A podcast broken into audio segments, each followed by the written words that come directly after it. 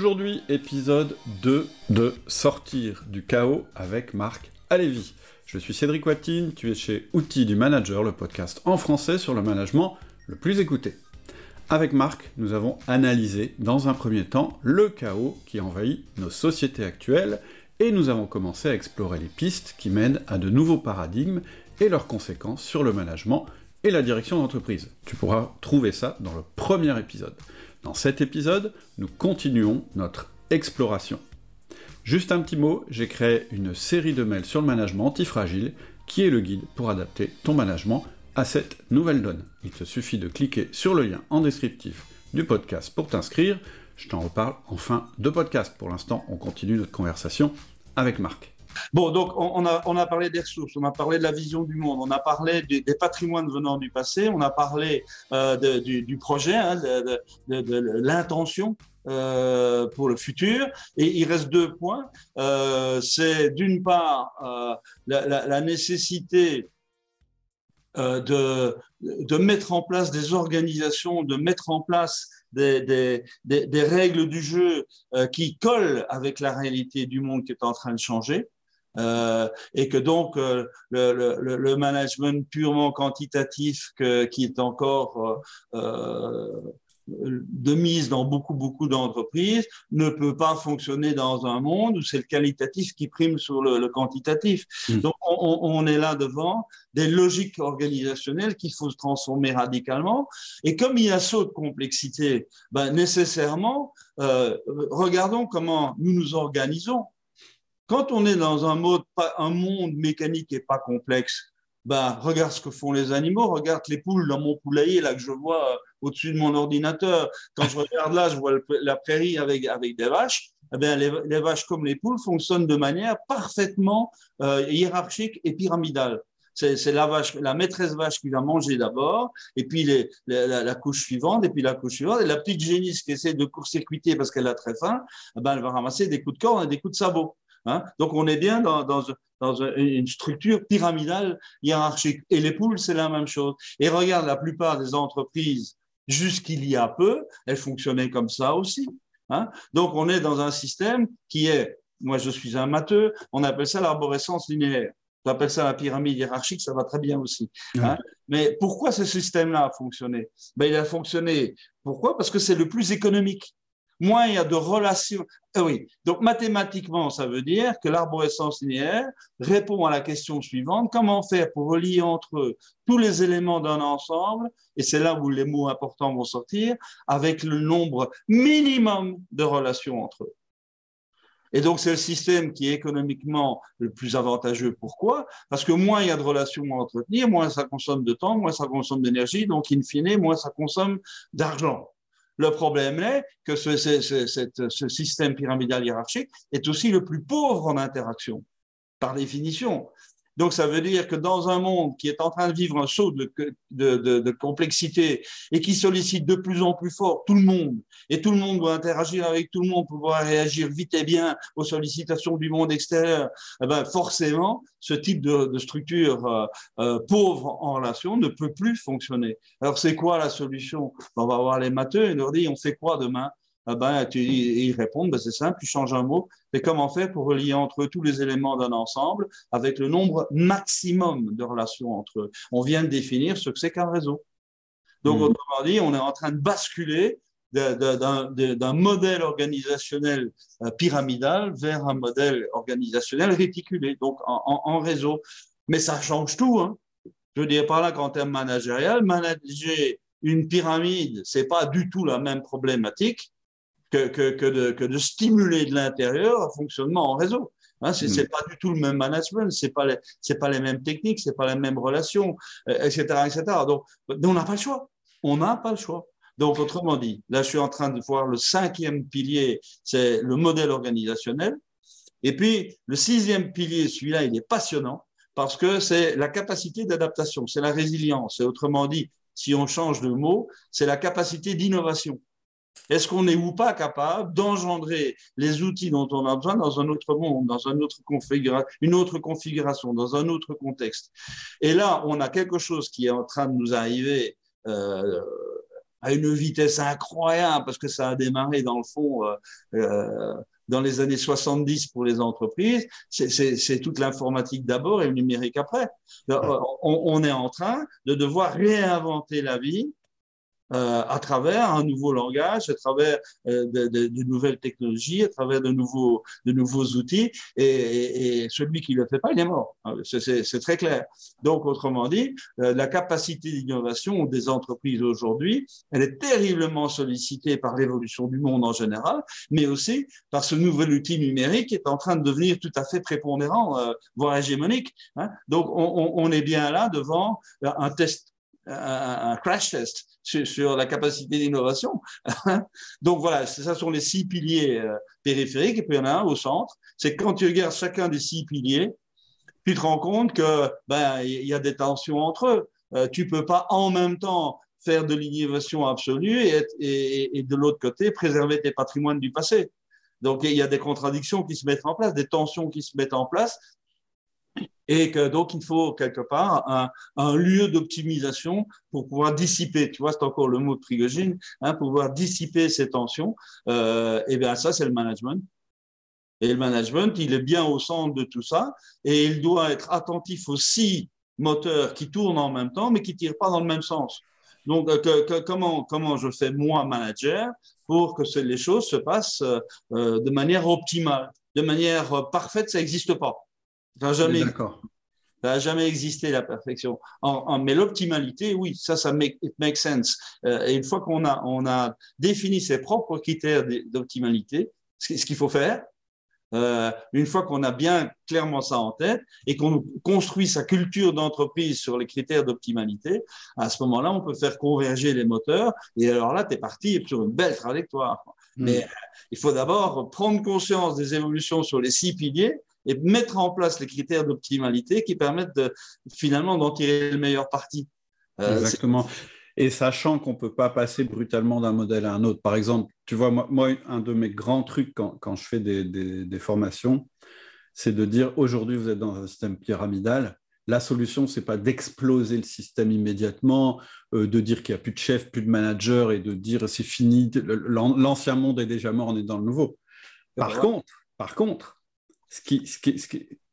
moi, ce que je propose en général, ça fonctionne très bien dans un système pyramidal. C'est déjà de dire, est-ce que le, le, système pyramidal n'est pas trop euh, contraignant en lui-même? C'est-à-dire, est-ce qu'il ne, il ne régule pas toutes les interactions? Par exemple, quand tu regardes la vie d'un manager dans une grande structure aujourd'hui, il est complètement mangé par lire ses mails, répondre, parce que s'il répond pas, il s'engueuler, faire des reporting, etc. Et en fait, son temps est saturé par la vie de la pyramide. Et le premier truc que je dis, c'est désaturer son temps. C'est-à-dire dire, désormais, euh, il n'y a plus de reporting, on va plutôt se faire confiance et on va juger sur les résultats. Puis, bon, c'est déjà des petites révolutions, mais on va tendre vers ça. On va dire, on va arrêter euh, euh, aussi de faire des réunions où tout le monde est présent, etc. Mais on va garder quand même l'interaction minimale que vous devez avoir avec vos collaborateurs. Et moi, je dis c'est une demi-heure en tête à tête par semaine, parce que si cette interaction minimale n'existe pas, alors il n'y a pas d'interaction, etc., etc., etc. Et, je dirais que c'est là où je dis qu'on est dans une période vachement intéressante. C'est qu'en fait, on, on peut, euh, en fait, il suffit pour le, pour, pour, pour, euh, pour, pas exploser, en fait, finalement, de mettre en place toutes ces, petites choses qui vont nous permettre de, déjà être dans le monde d'après, mais sans euh, remettre en question trop vite euh, le monde d'avant. Et c'est vraiment le truc, c'est là où c'est compliqué quand tu es manager, c'est justement de gérer, de gérer ça. Tu peux, moi, à mon avis, tout faire exploser, c'est risqué, mais euh, tout garder, c'est encore plus risqué. Est-ce que, ouais, excuse-moi. Non, je voulais, juste dire que euh, things take time, comme on dit en anglais, euh, et donc euh, la révolution, toutes les révolutions brutales ont abouti à des échecs. regarde l'histoire des hommes, c'est clair. Donc, ce, ce, qui ce qui est vrai, c'est qu'il faut prendre le temps de le faire bien. et quand, moi, je me souviens, j'ai eu un, un, de mes, patrons de, travail avant, Prigogine qui m'avait demandé de faire quelque chose et je lui dis oh, je suis désolé, euh, patron, j'ai pas eu le temps. Il a eu cette réponse qui m'a marqué. Il m'a dit, Marc, le temps, tu l'as. mais tu ne l'as pas pris. Et, moi, je pense qu'il y a là une, énorme leçon à, tirer. Et tu as raison que là, nous sommes dans un modèle qui est terriblement chronophage et qui sert à pas grand-chose dans certains cas. Et donc, il faut, comme tu l'as très bien dit, libérer du temps pour construire l'avenir. Euh, et, ça, c'est quelque chose qui, est, qui passe euh, par, euh, quelques mots-clés que j'ai en tête, mais je te laisse, je te laisse la, manœuvre tranquille. En fait, je pense que la pénurie aujourd'hui euh, que vit un, cadre dans une entreprise, c'est le manque de temps, justement. Parce qu'en fait, euh, le système a tout saturé euh, en voulant réguler. Et en fait, ce n'est pas en régulant encore plus qu'on va éviter le chaos, au contraire. Moi, je pense qu'on rend nos systèmes de plus en plus fragiles, tellement ils sont rigides, tellement tout est figé, etc. Et en fait, ce qui va se passer, c'est qu'à un moment, ça va exploser. Donc, je pense que c'est ça que je voulais dire, c'est que je pense que finalement, bah, il faut faire le minimum pour que euh, euh, ça fonctionne quand même, cette pyramide, parce que elle n'est pas là pour rien, elle est assez solide, elle est en place, etc. Mais par contre, c'est pas là que ça se joue. Ça se joue sur les interstices qu'on va créer, justement, et on va pouvoir faire de l'interaction, et on, va pouvoir euh, libérer nos systèmes complexes que sont les humains et qui vont pouvoir s'adapter à ce qui leur arrive tous les jours, etc., etc., où on va pouvoir travailler avec des cellules humaine, c'est-à-dire avec une petite taille, parce que c'est comme ça que ça fonctionne. C'est-à-dire que quand tu as 8 personnes, tu arrives euh, effectivement à avoir des bonnes interactions. Quand on a 30, c'est quasiment impossible, etc. etc. Mais, mais, mais, mais, alors, tu me laisses à la manœuvre, donc on y va. Euh, le monde de demain. Qu'est-ce que aujourd'hui euh, on, pressent? Et, et, je dirais vraiment sur l'aspect peut-être entreprise, c'est quoi le futur modèle organisationnel, tu l'as dit, c'est plus la pyramide, c'est le réseau. Mais qu'est-ce que ça veut dire globalement sur le monde de demain? Bah, ah, ah, je pense que ce, que ce, qui est vrai pour l'entreprise euh, au niveau microéconomique est vrai pour le niveau macroéconomique et est encore plus vrai au niveau sociétal global. C'est la même logique avec bon, des déclinaisons différentes selon le niveau de détail où on se met, mais, mais qui fondamentalement, euh, c'est cohérent. On, on est dans un monde qui, par définition, vise la cohérence. Hein. Donc, cette cohérence, aujourd'hui, elle n'est plus là. La preuve, c'est qu'on est dans le chaos, mais elle va se, se, se remettre tranquillement en place euh, dans, dans, les 50 ans qui viennent. Donc voilà, euh, qu'est-ce que, qu'est-ce que j'ai à te dire sur le monde? Tu, tu veux que je le prenne plutôt sur le côté entreprise ou sur le côté global? Je pense que je pense qu'on peut on peut prendre côté global pour, pour quand même voir dans quel contexte on va évoluer. Je veux dire, un chef d'entreprise, il peut pas se dire je vais, je vais créer mon entreprise de cette manière-là en faisant abstraction de ce que va devenir le monde. Donc je pense que oui, c'est intéressant que tu le fasses à un niveau global rapidement. Puis après, on ira vraiment dans euh, euh, qu'est-ce que ça veut dire sur une entreprise et ensuite qu'est-ce que ça veut dire au quotidien pour un manager. Bon, je l'ai un petit peu évoqué, hein. enfin, je t'ai donné moi comment je vis les choses, mais vraiment ton regard là-dessus m'intéresse aussi. Donc, global, entreprise, quotidien du manager.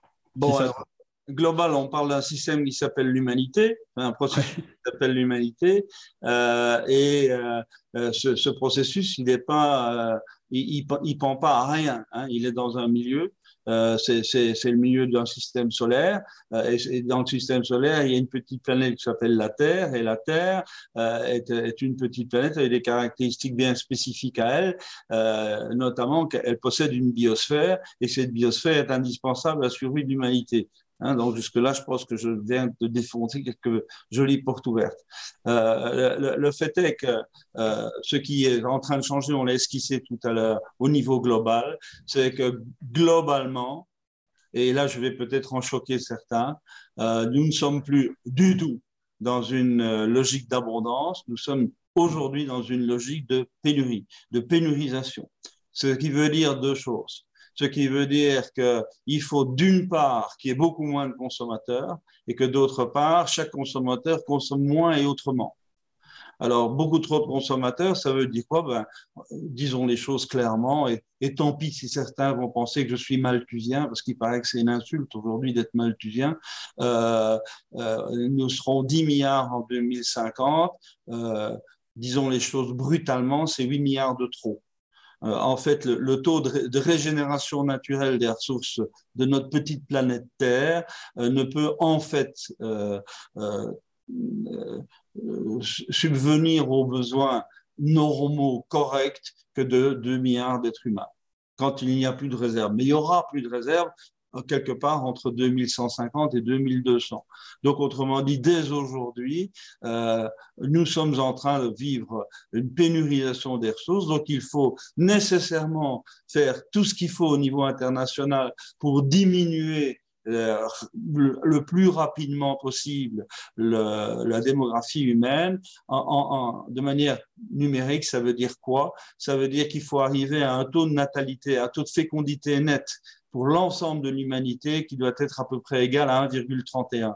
Euh, voilà, euh, ça veut dire 1,31 enfants euh, vivants par femme en moyenne.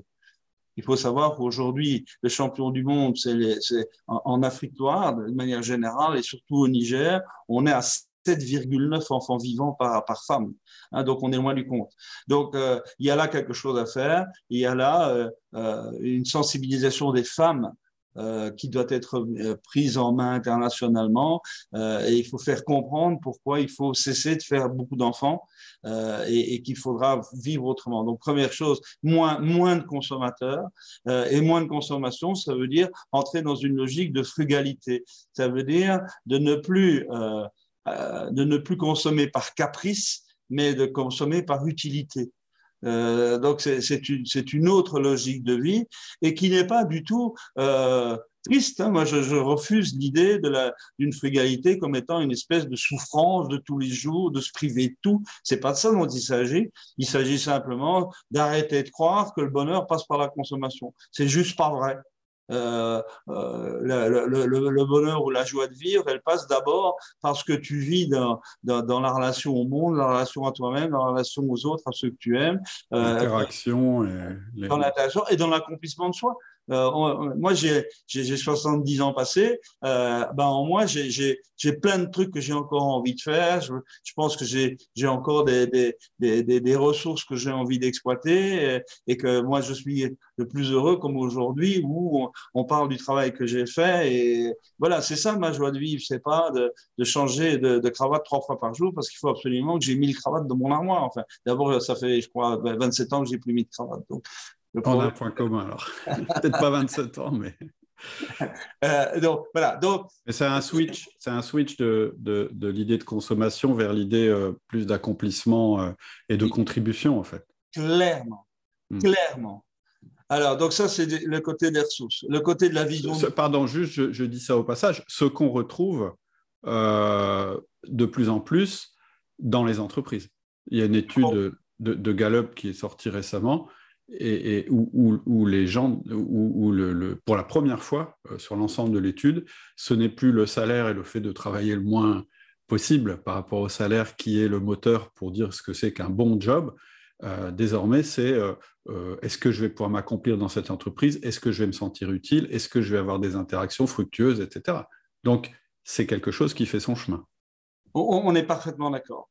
On est parfaitement d'accord. Donc euh, là, on, est en train, par exemple, de, virer notre cutir. Le, mot culte, le mot magique, le mot religieux de l'économie euh, euh, ces, 100 dernières années, c'était la croissance du PIB. Ça veut juste plus rien dire. Je veux dire par là que moi, ce n'est pas, pas le chiffre d'affaires de mon entreprise qui m'intéresse, c'est la marge de mon, de mon entreprise qui m'intéresse.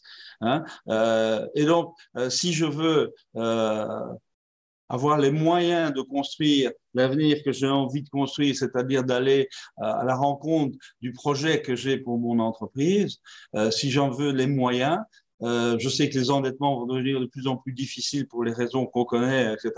Donc, je vais devoir euh, augmenter mes marges. Or, au contraire, aujourd'hui, on est dans, une, dans un modèle économique qui favorise l'économie de masse et de prix bas.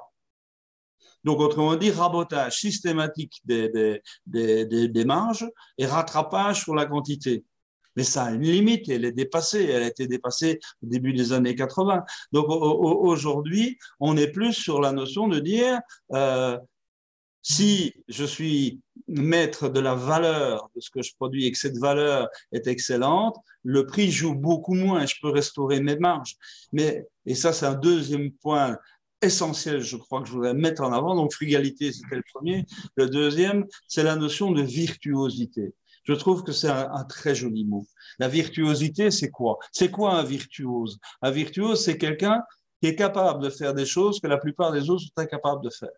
Parce qu'il a développé un savoir-faire, un talent, une connaissance de, tellement haut niveau que waouh euh, Mais une fois que tu es virtuose, imagine que je sois le seul au monde à pouvoir faire quelque chose dont tout le monde a besoin.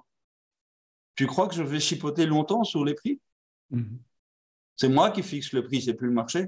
Je dirais même quelque chose dont certaines personnes ont besoin. On vise plus forcément d'ailleurs de vendre à tout le monde. Oui, bien sûr. Et donc, on est bien là dans une toute autre vision de l'entreprise, hein, euh, pas seulement l'entreprise, de l'économie. Ce n'est mm. pas le privé qui est important. C'est la, marge de manœuvre des États pour pouvoir assurer un, bien-être maximum et une, infrastructure de qualité pour que toutes les entreprises et tous les ménages puissent euh, s'épanouir et s'accomplir. Donc, on, est bien dans un, un, basculement total qui passe par la virtuosité. Si, si, si tu n'es pas virtuose, tu ne peux pas devenir maître de tes marges.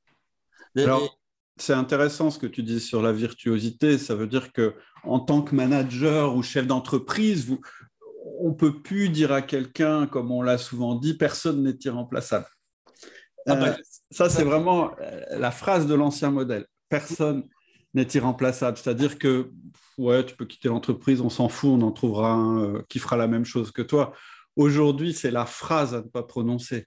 C'est l'inverse qu'il faut dire. Tu es irremplaçable. Je pense que c'est un des trucs, et il faut vraiment le penser. C'est-à-dire que oui, vos salariés sont irremplaçables. Chacun est différent. Ils ont chacun sa virtuosité qui rentre dans un projet que vous allez leur proposer. D'autant que les technologies numériques qui, qui, sont en train de faire exploser la notion d'innovation de, ouais. Euh, va, faire que ce qui est, ce qui est, les gens remplaçables vont être remplacés par des robots. Donc, le problème, il n'est plus là. La robotisation et l'algorithmisation font que ce qui est banal, ce qui est euh, complètement procédural euh, va être pris en charge par, par, des machines numériques euh, et que les, les, êtres humains vont être enfin libérés de ce genre de tâches pour utiliser ce qu'ils ont de mieux en eux-mêmes.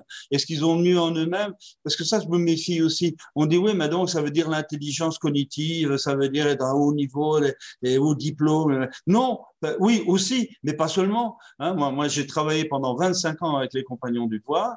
Je peux dire que ces mecs-là, ils ont une intelligence des mains qui, est irremplaçable, qui est, qui est exceptionnel. Euh, est-ce que tu sais, Cédric, on a fait une étude il y a une quinzaine d'années de ça, mais elle m'avait frappé, que dans une entreprise normale, hein, qu'est-ce que c'est une entreprise normale? Ça, c'est un autre débat. ce que j'allais hein, dire. Dans une entreprise normale, un manager n'a conscience que de 40% des savoir-faire de ses équipes. Donc, il est assis sur un trésor dont il ignore 60%. Donc là-dedans, il y a certainement des virtuosités cachées. Il y a certainement des, chemins possibles de construction, d'innovation. Donc, il faut aller y voir. Et moi, j'avais mis au point une petite méthodologie toute simple. C'est d'aller voir les gars. Moi, j'ai beaucoup travaillé comme manager de crise dans l'industrie. Hein. Moi, j'allais voir les gars à leur établi. Je leur, je leur posais toujours la même question. Je dis, raconte-moi un peu. Qu'est-ce que tu es capable de faire qui est difficile à faire ou qui est difficile à transmettre? Et là, tu ouvres des yeux, mais alors énormes. Parce que hmm. tu dis, ah, bah, ce qui est difficile, c'est ça, c'est ça, et c'est ça, et c'est ça. Ah, et, euh, et pourquoi c'est difficile? Il t'explique. Et puis tu rentres de, sous ta tente et tu te dis, putain, mais attends, euh, il y a personne qui m'a jamais parlé de ces savoir-faire-là. Ils hmm. existent, ils sont là. Mais qu'est-ce qu'on attend, bon Dieu, pour les développer, pour les, pour les mettre en avant, pour dire, mm. regarde, comme tu l'as dit, mais tu es irremplaçable, tu es seul à pouvoir faire ça. Mm. Vas-y, montre-nous montre comment on fait. Transmets à ton petit gars. Euh, on va et, ça, et ça, c'est un vrai cercle euh, vertueux parce que euh, la personne s'épanouit, l'entreprise bénéficie de, de, sa virtuosité.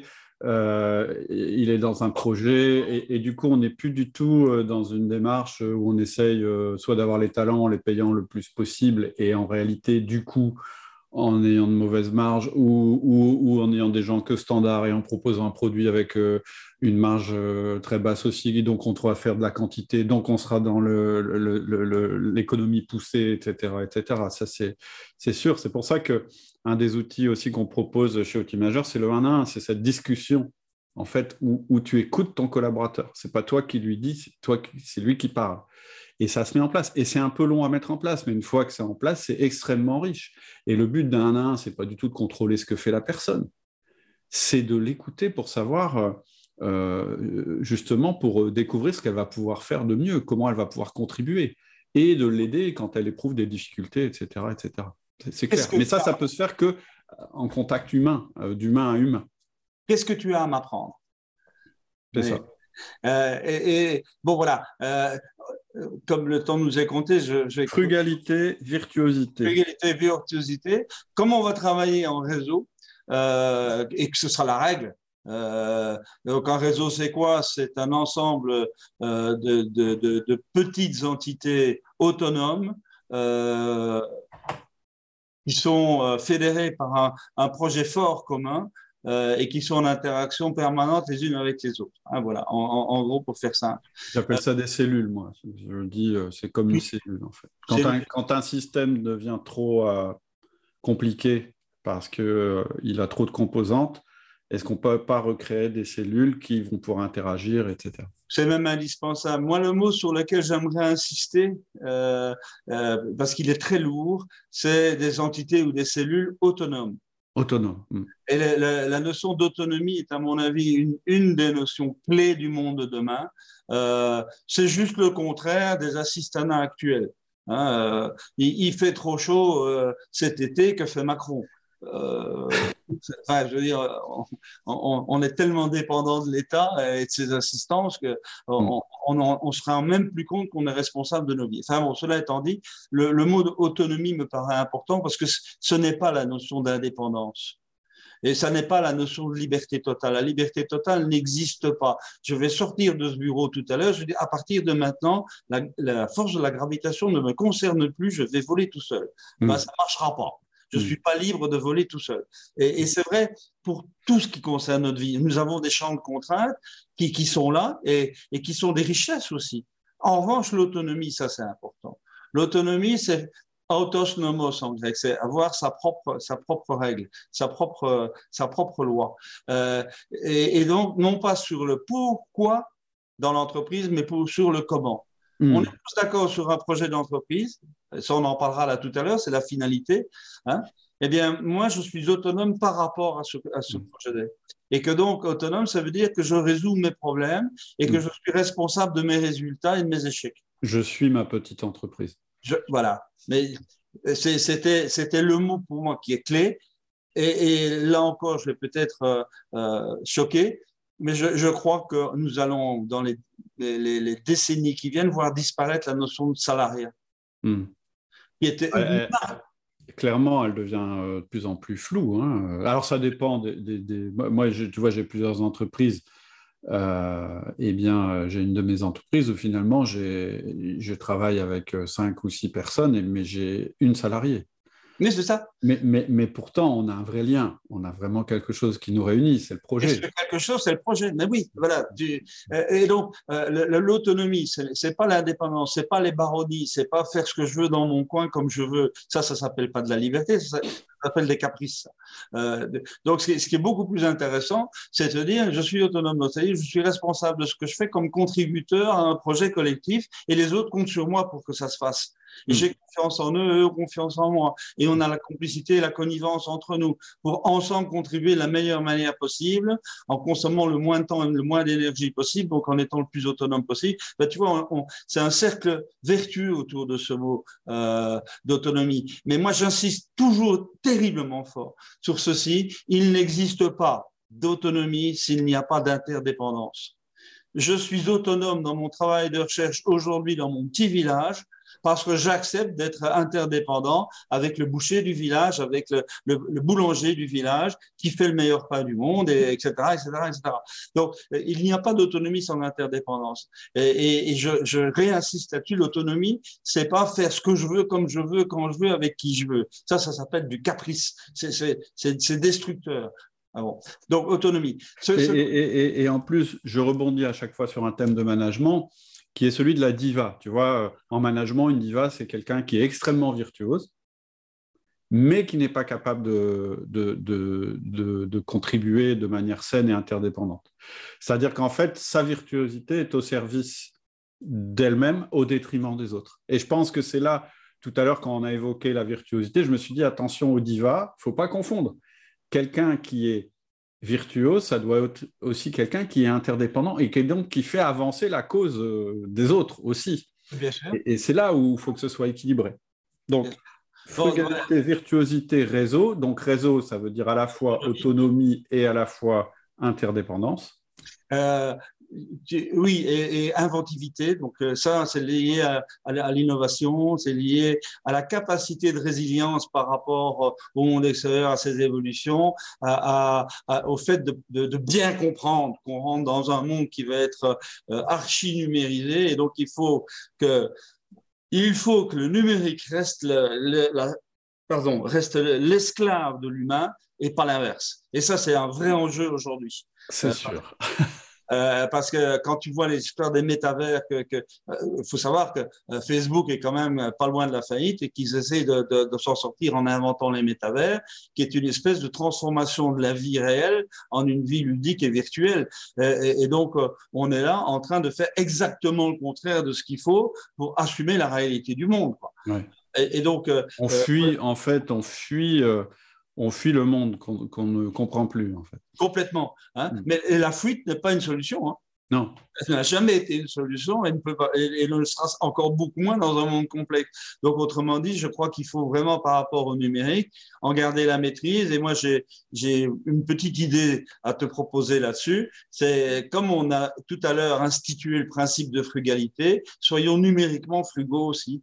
Mm je ne prends comme outil numérique que ce qui est utile à mon projet.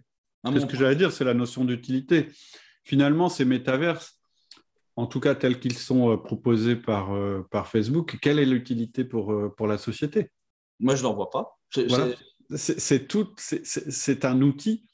Donc, un outil doit avoir une utilité, sinon, il, par essence. mais, soyons clairs, euh, là encore, je vais choquer certains de nos auditeurs, j'imagine, mais, pour moi, euh, Facebook, Instagram, euh, les réseaux sociaux et tout ça, ça sert à rien. ça sert à rien. oui, c'est marrant, ça fait passer du temps. ça, fait perdre du temps et ça fait perdre du temps surtout.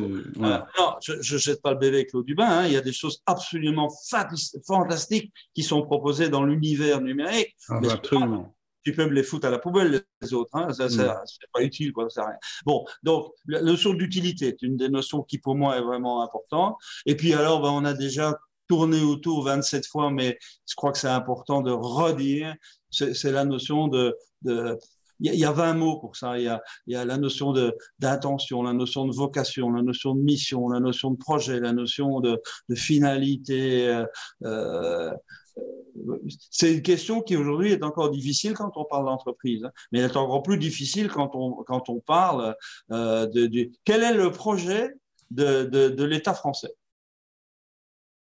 Qu'est-ce qu'il a à proposer comme projet d'avenir aux 53% de jeunes qui veulent plus voter? Hmm. Pourquoi ils votent plus hmm. Parce que ça sert à rien. Hmm. C'est juste pour conforter un système qui, de toute façon, tourne en vase clos comme un poisson rouge dans un bocal rond. Donc, ça sert à rien. Donc, euh, il y, a un désintérêt total parce qu'il n'y a plus de projet. Moi, je suis de cette génération où il y avait un projet politique extraordinaire. C'est la, création de ce qui est devenu aujourd'hui, de ce qui est devenu aujourd'hui l'Union européenne. C'était la grande aventure. On allait enfin faire péter les, les, les, États-nations et leurs frontières et on va enfin avoir un horizon continental vaste euh, où on va pouvoir créer plein, plein, plein d'interactions. Ça reste le grand projet aujourd'hui, hmm. euh, mais qui est complètement, euh, de, comment dirais-je, phagocyté, voire euh, torpillé par, les États-nations qui se voient se diluer progressivement. Alors, en plus de ça, tu as les réactions populistes ou, ou, socialo-gauchistes qui, qui, pour des raisons différentes, d'ailleurs, rejettent, rejettent cette seule et unique chemin de construction d'une Europe solide, parce que la mondialisation, c'est fini. Hein. Hmm. Le monde n'est plus mondialisé. C'était en fait le rêve américain d'américaniser le monde entier. Ben, on voit que ça n'a pas marché. Euh, donc très clairement, le monde est en train de devenir Et tu vois, ce sont les mêmes mots qui reviennent. Le, monde est en train de devenir un réseau de continents et chaque continent est en train de devenir un réseau de régions. Oui, c'est-à-dire que l'attachement à la région existe encore, mais à l'intérieur d'un ensemble. Euh, un, continent, c'est un bassin culturel cohérent. Ouais. Hein, c'est quoi l'Europe? Ben, C'est le bassin culturel judéo, helléno, euh, christiano-libéral. Euh, c'est le patrimoine du, passé qui est. Ah, pas seulement des, oui, c'est son, identité forte et longue.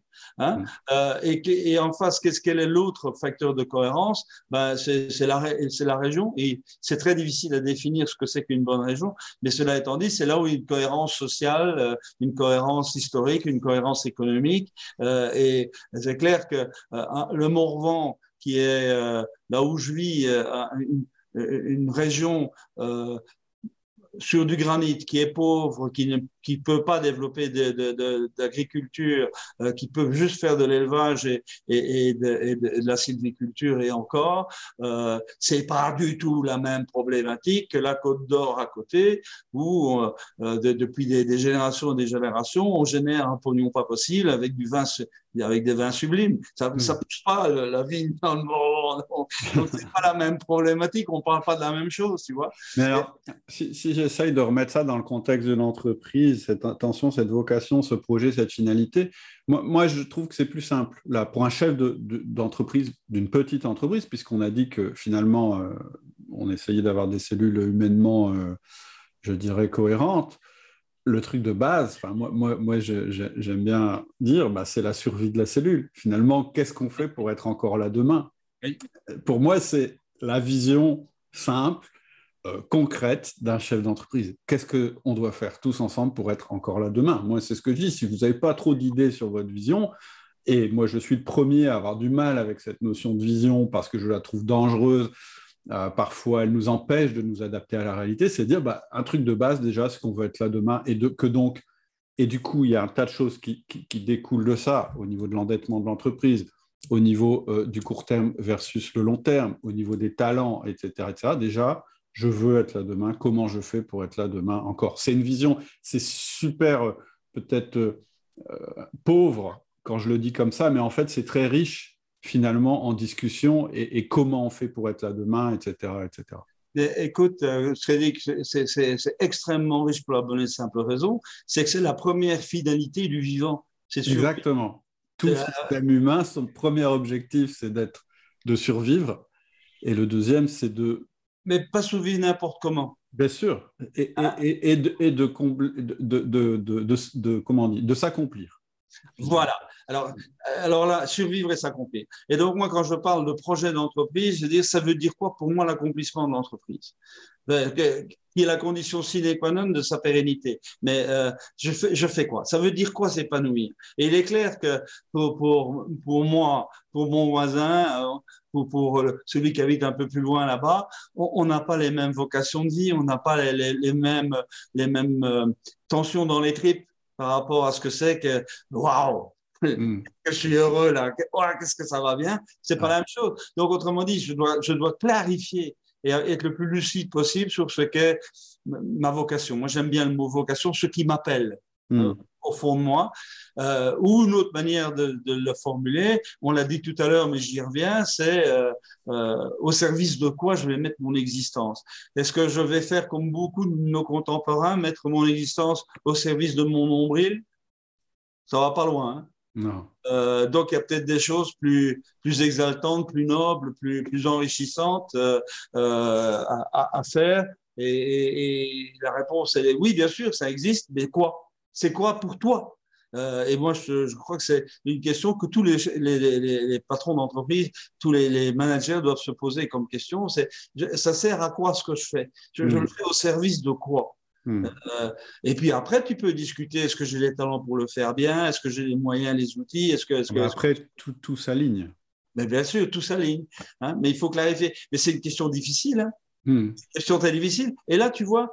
Euh, si, tu me permets d'insister sur ce point, c'est que je pense que là, on frise un autre domaine que le management, que l'économie, que la science. On frise un autre domaine qui s'appelle la spiritualité, qui s'appelle la, philosophie.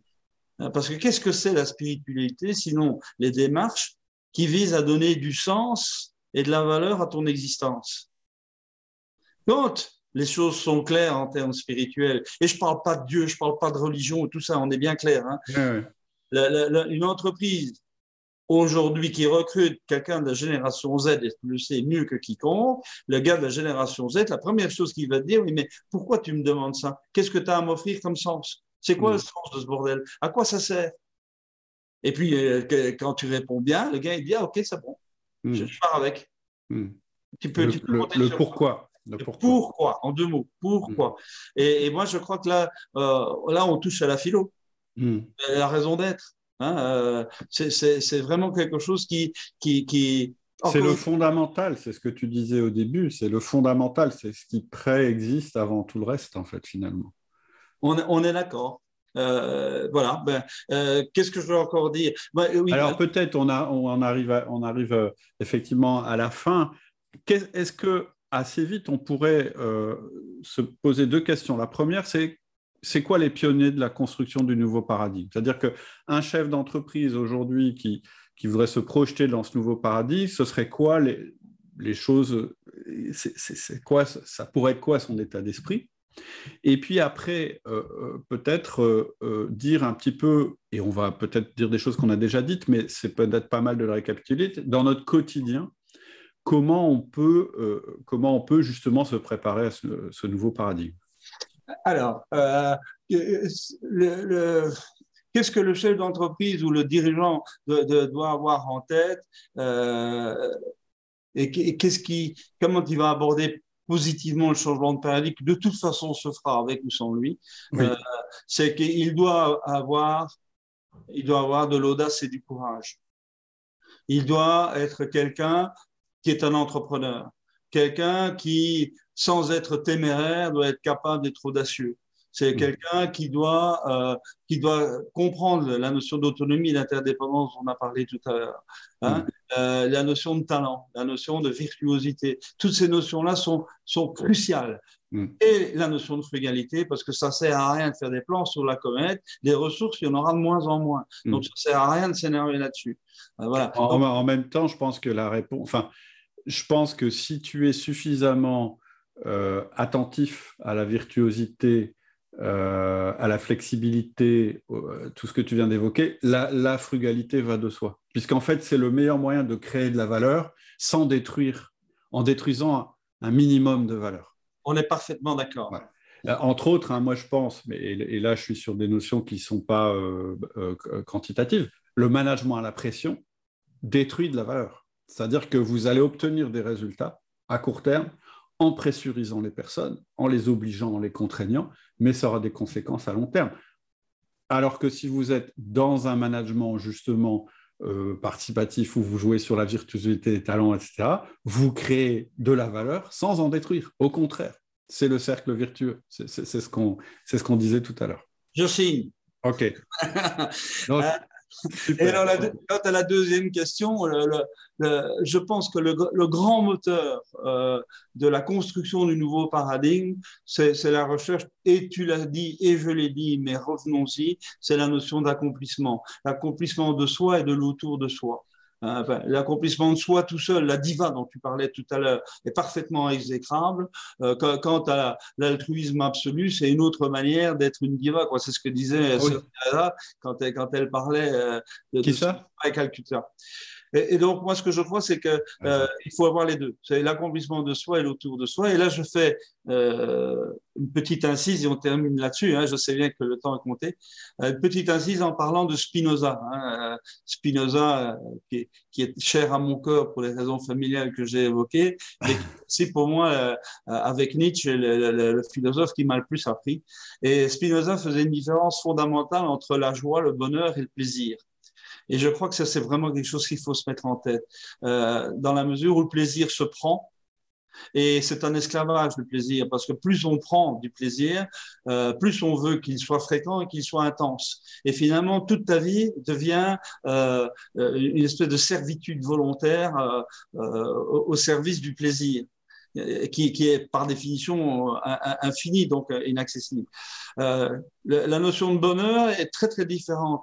On oublie toujours qu'en français, le mot bonheur euh, vient de, l'ancien français avoir du bonne heure ou avoir du mauvaise heure pour le malheur. Et heure, c'est H-E-U-R. C'est pas une heure d'horloge, c'est un heure. Comme je dis, Monsieur Cédric, j'ai l'heure de vous connaître. Ça veut dire que j'ai la chance de vous connaître. Et avoir du bonheur ou avoir du malheur, c'est avoir de la bonne chance ou de la mauvaise chance. Alors c'est vrai qu'on peut, euh, on peut aussi aller à la rencontre de la chance, on peut favoriser la chance, mais elle vient de l'extérieur et tu n'en es jamais maître. Et ce que Spinoza dit, pour moi c'est un des moteurs fondamentaux du nouveau paradigme, dans l'idée d'autonomie, dans l'idée d'interdépendance, l'idée de virtuosité, tout ce qu'on a dit avant, euh, c'est que euh, il faut viser la joie, parce que la joie, tu en es maître. Tu es maître de ta joie de vivre. Tu te lèves le matin et tu dis, je suis, c'est ce que je fais moi, je te promets. Le matin, je me lève, je sors la chienne, je vais la nourrir. Euh, la première chose que je fais, c'est que je regarde le ciel et je dis merci.